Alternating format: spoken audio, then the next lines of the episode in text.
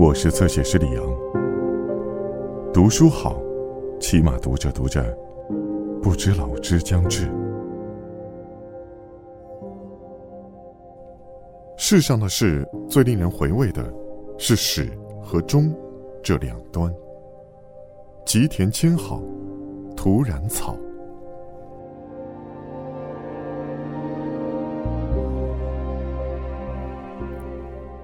事事能干却不解风情的男子，好比没有杯底的玉杯，中看不中用。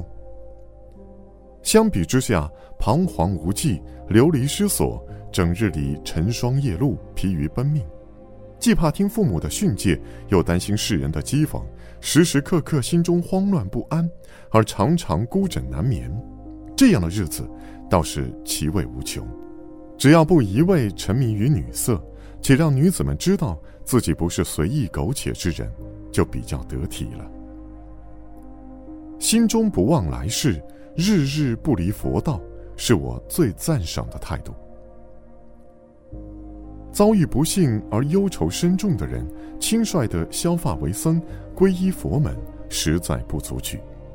在我看来，还不如闭门谢客，绝来断往，在方生方死、无欲无求中。清静度日，显之中那言说，要在无罪之时，遥想于流放之地，赏玩月色。这话，真是深得我心呐。世上最能迷惑人心的，莫过于色欲。人心实在是愚昧呀，明知熏香并不能长驻，虽暂时附着于衣物之上，闻着也不禁心境荡漾，难以自持。昔年有位九米仙人，能够御空而行。当他飞过家乡时，看见河边洗衣女用双脚踩踏衣物，裸露出雪白的小腿，心中起了色欲，顿时丧失神通之力，从天上掉了下来。不过，女人手足的丰满美艳如凝脂，是其天然的本色，能够让人心迷惑，倒在情理之中。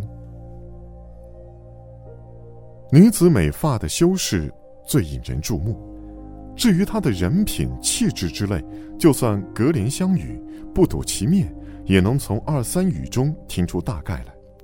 女人的作为能让男人心惊荡漾、神魂颠倒，她自己也常为春思所催，不能安眠，以至于不惜自荐于枕席之间，行苟且之事，这都是心怀色欲的缘故。人心的爱欲根自本性，其源也远。能令人沾染六尘的嗜欲虽然不少，舍而弃之是可以办到的。唯有爱欲，不论老幼咸愚，莫不为其所惑，不能了断。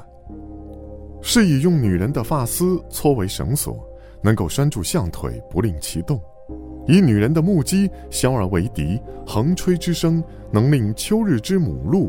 给于眼前，想来这色欲之祸是最需警戒拒步的。住所要舒适自在，虽说浮生如逆旅，也不妨有盎然的意趣。高人雅士幽居之所，月光流入时，自有一股沁人心脾的气象。今天的时尚追逐的都是些恶俗的风格，亦无可取。此间则是古木缭绕，原草杂生，一派天然野趣。篱围与墙垣的造设，要考虑到周边的景致宜人；日常器物的错置，也一定富有古朴之趣，没有一丝做作的痕迹，也可以让人到此则雅兴勃发。唐土与日本之器物有极精致的。都是工匠们费尽心思，百般雕琢而成。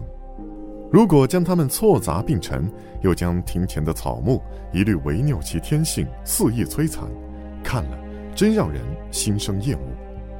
这样的地方又怎么能常住呢？我每见到这样的庭户，就想，搞得这么精致，谁知道他哪天不会顷刻间付诸一炬呢？在孤灯下独坐翻书，与古人相伴，真是乐何如哉！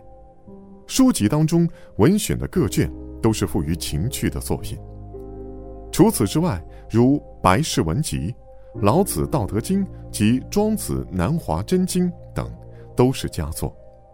本国历代朱博士的著述中，也常有高妙之作。